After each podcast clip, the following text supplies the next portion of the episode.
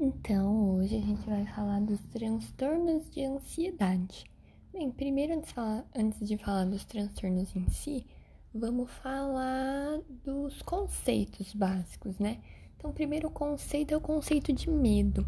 O que é medo?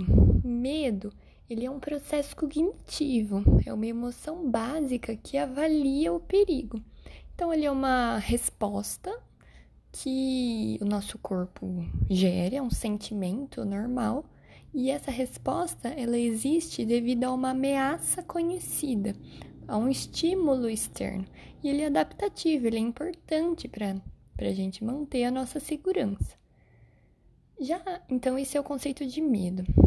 Agora, ansiedade. O que, é ansiedade? Ansiedade é um, é um estado de sentimento desagradável provocado quando o medo é, é estimulado. Então, a ansiedade, ela é aquele sentimento desconfortável, de defesa, e ele tende a ser, ela tende a ser patológica e irracional. É quando geralmente eu tenho uma ameaça desconhecida, né? É uma apreensão difusa, vaga, e isso vai ter consequências é, físicas e comportamentais ou psíquicas, né? No caso de consequências físicas, eu vou ter é, sintomas autonômicos por ativação do sistema nervoso simpático, então taquicardia, sudorese, náusea, midríase, é, piloereção. Eu vou ter consequências físicas musculares, de dor, tensão, tremores, é, parestesias, calafrios, é, quanto ao sistema respiratório, pode dar uma dispneia, sensação de sufocamento e asfixia. E com relação aos sintomas e sinais psíquicos ou comportamentais, a pessoa ela se apresenta nervosa, apreensiva, insegura, é, não, não tem capacidade de concentração, etc. Então, sempre quando eu tiver um transtorno de ansiedade, né, é normal você sentir medo e ansiedade até certo ponto, né? Mas quando eu tenho um transtorno, a resposta do indivíduo a uma situação, ela é inadequada. Então, eu tenho uma situação muito ansiogênica para essa pessoa e ela vai ter então a intensidade e duração desse quadro vai ser inadequado, vai ser exacerbado. O primeiro, então, que a gente vai falar é o transtorno do pânico. O que é o transtorno do pânico? É a ocorrência espontânea, inesperada, recorrente de ataques de pânico, né? O que é um ataque de pânico? É um ataque agudo e grave de ansiedade, porém a duração é curta. É, ultimamente, antigamente utilizava-se basicamente como sinônimo ou, ou necessariamente estar acompanhado de agorafobia. O que é agorafobia? Agorafobia é um medo irracional de estar sozinho em locais públicos, em uma situação em que seja difícil de escapar ou pedir ajuda nesses lugares. Então, o transtorno do pânico ele pode estar associado ou não a agorafobia. Geralmente ele está. Como é que funciona a fisiopatologia, né? É uma ativação é, do sistema GABAérgico, que fica então uma hipersensibilidade ao medo, e uma regulação diminuída de, dos sistemas noradrenérgico e serotoninérgico. Então, essa é a fisiopatologia. Ele é mais frequente em mulheres e a idade de início médio é de 25 anos. Para você fazer o diagnóstico, né, é, você vai precisar de um ataque seguido de pelo menos um mês de preocupação de ter um novo episódio, ou três ataques em três semanas, ou quatro ataques em quatro semanas. Então, é basicamente isso para o diagnóstico. Esses ataques, eles ocorrem, eles têm início de maneira espontânea, a duração é entre 20 e 30 minutos, sendo que o pico máximo ansiogênico é, é de, nos 10 minutos. Então, os sintomas, o que, que essa pessoa sente durante esse ataque, né? Tem muito medo, ansiedade, né? Sensação de morte ou catástrofe iminente. Ela tem medo de enlouquecer, de perder o controle. Ela sente fisicamente né, palpitações, sudorese, falta de ar, calafrios, boca seca, é, dor torácica, dor abdominal, náusea, tontura ou parestesias. É um negócio extremamente grave. É, começa do nada e a pessoa para tudo que ela está fazendo, qualquer coisa que ela esteja fazendo, ela vai lá e para. O tratamento geralmente é com é, antidepressivo da classe SRS, inibidor seletivo de recaptação de serotonina, geralmente paroxetina, sertralina, em doses mais baixas do que se fosse realmente um transtorno depressivo. No momento de uma crise né, mais exacerbada, aí você pode utilizar o prazolam, que é um benzodiazepínico de ação curta. Próximo transtorno é o TOC, o transtorno obsessivo compulsivo. Né? Então, tem duas partes desse transtorno, a parte obsessiva e a parte compulsiva. O que, que é obsessão? Obsessão é um transtorno no pensamento, então a pessoa tem pensamentos obsessivos. E a compulsão é a atitude. Então vai ser vai ser impulsos, né, compulsivos. Primeiro falando sobre o pensamento obsessivo. O que, que é isso, né? Eles, eles vêm à tona de forma repetida contra a vontade das da pessoa, né, no caso. O que, que é, o que, que essa pessoa vai fazer? Né? Ela vai ter pensamentos, impulsos ou imagens recorrentes é, na cabeça, e então, por causa desses pensamentos, ela tende é, a ficar ansiosa e essa ansiedade ela vai ser diminuída se a pessoa tiver uma conduta, um comportamento compulsivo. Então a compulsão ela vem para tentar amenizar, aliviar os pensamentos obsessivos. Então, obsessão é o pensamento e para compensar isso ela vai ter a atitude, o comportamento compulsivo para aliviar essa angústia. Então, alguns exemplos, né? A pessoa tem o pensamento obsessivo de que ela tá contaminada, que ela tá. É, que ela em alguma coisa suja, que, que tudo é contaminado, sim. Então, é o pensamento. E o comportamento? Vai ser a compulsão de lavar as mãos excessivamente até se arrancar a pele, basicamente. Então, pensamento levando à compulsão. Outro exemplo, obsessão de dúvida e compulsão de rituais de verificação. É aquele que, que acha que deixou a boca do fogão lá acesa e tem que ir, voltar, ir, voltar para verificar se estava realmente é, alinhadinho lá os botões do fogão ou trancar a, a chave, né, da porta de casa. Tem que conferir um certo número de vezes. É um ritual, né? Outras situações, a, a, obsessão por simetria, por precisão, seguida por compulsão de lentidão. Aquela pessoa que milimetricamente o quadro tem que estar tá alinhado e isso gera uma compulsão por ser detalhista, por demorar, né? Nesses processos que deveriam ser bem mais rápidos. Na grande maioria das vezes, para o diagnóstico, é importante que a pessoa reconheça que tudo isso que ela faz é realmente excessivo ou irracional. O tratamento vai ser com, com antidepressivos e SRS, geralmente, só que em doses elevadas nesses casos. Próximo transtorno é o TAG, transtorno de ansiedade generalizada. É o transtorno de ansiedade mais comum que existe, né?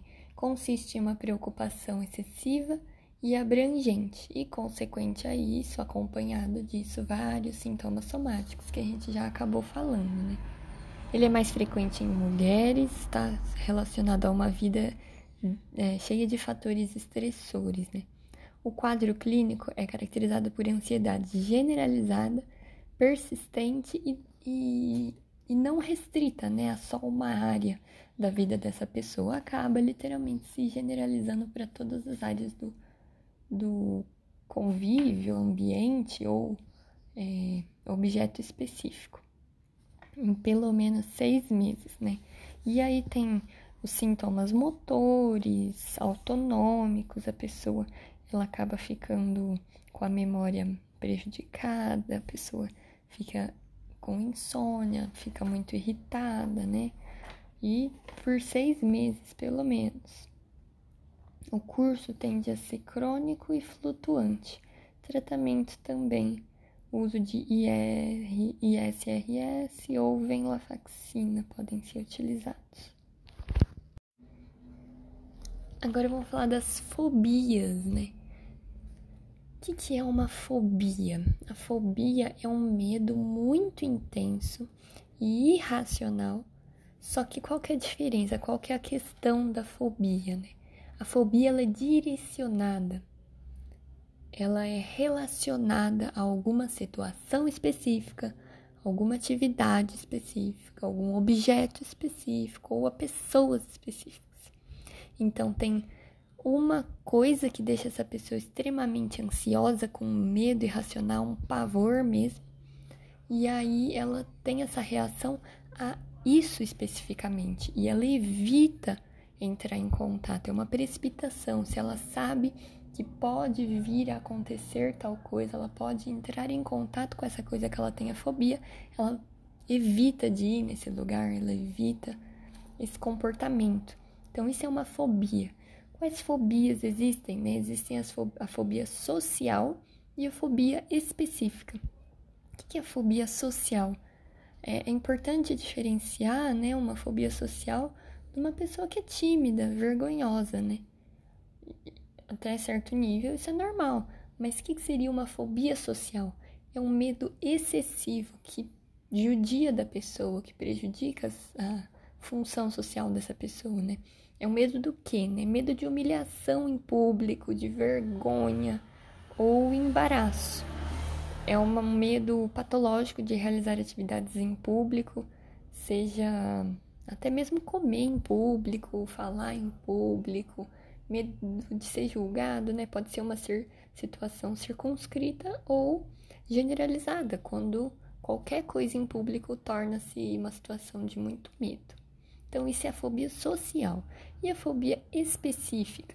Fobia específica é o próprio nome já diz, é a uma coisa específica. Então, quais são? É, são coisas, situações, objetos discerníveis, isolados. Então, é medo de tempestade, medo de aranha, medo de sangue, medo de espaços fechados. Então são coisas bem definidas. E a pessoa, obviamente, ela vai evitar. Nas fobias a pessoa tem esse medo direcionado a uma coisa, a uma circunstância, a um objeto, e ela vai lá e tende a evitar o contato com essas situações. A evolução das fobias é crônica, flutuante, é, cursam com bastante ansiedade quando a pessoa é exposta a situações, a pessoa prevê a exposição e a fisiopatologia está relacionada a uma disfunção serotoninérgica na amígdala. É... Os antidepressivos eles são aliados no tratamento ISRS, venlafaxina, são os principais utilizados. Agora vamos falar do transtorno de estresse pós-traumático. O nome já é bem autoexplicativo, né? Aconteceu uma situação grave na vida da pessoa, uma situação não casual e catastrófica, muito estressante, que aí vai, por exemplo, né? Guerras, torturas, estupro, acidentes, catástrofes naturais que aí essa pessoa vai se abalar emocionalmente e até fisicamente de uma magnitude muito grande.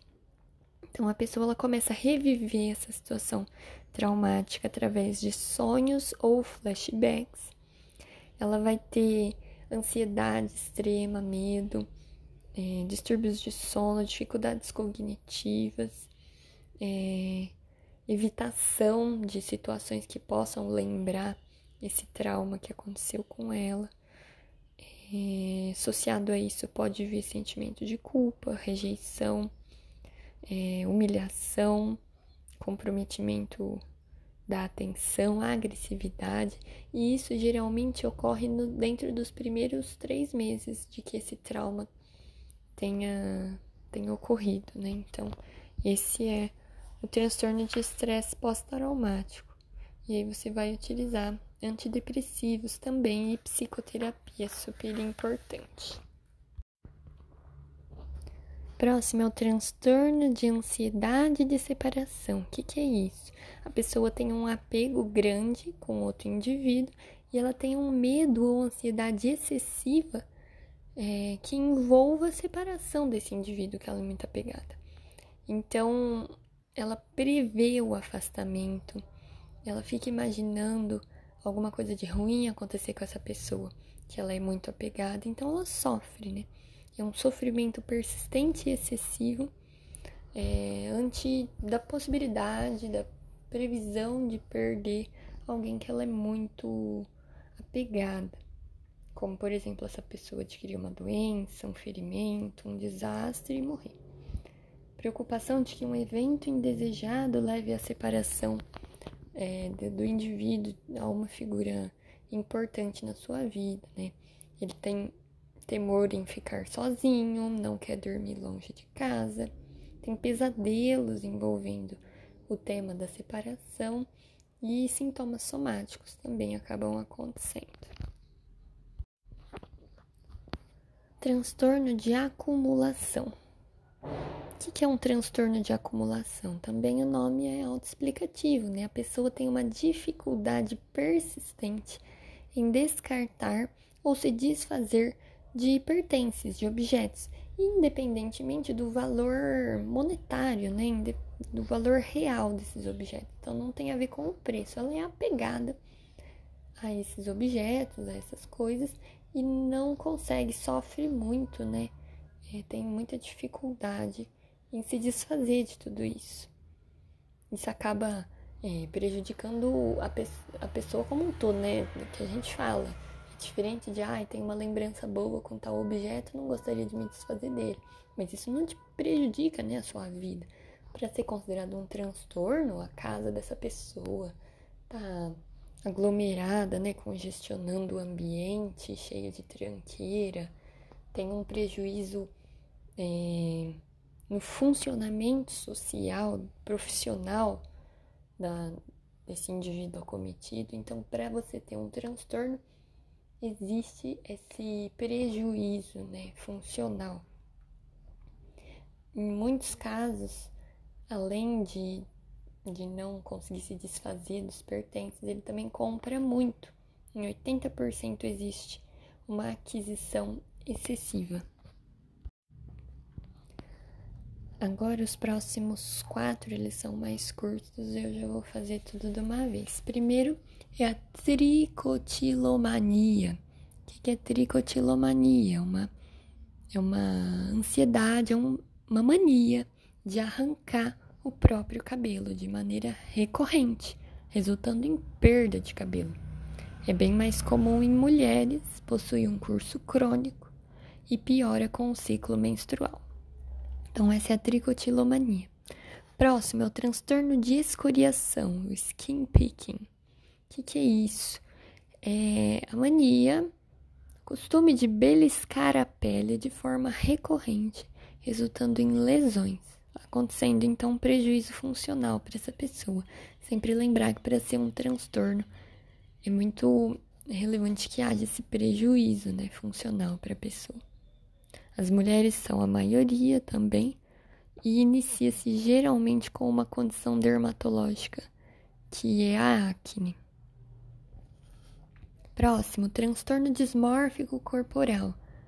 A gente já falou sobre isso em outros episódios, mas transtorno dismórfico corporal, ele é aquele em que a pessoa se acha com um nariz muito grande, uma orelha muito feia, e ela implica com uma parte do seu corpo, ou com o seu corpo, basicamente.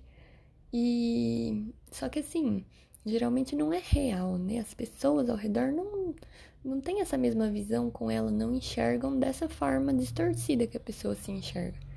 Então, costuma ser imaginário esse defeito de aparência física.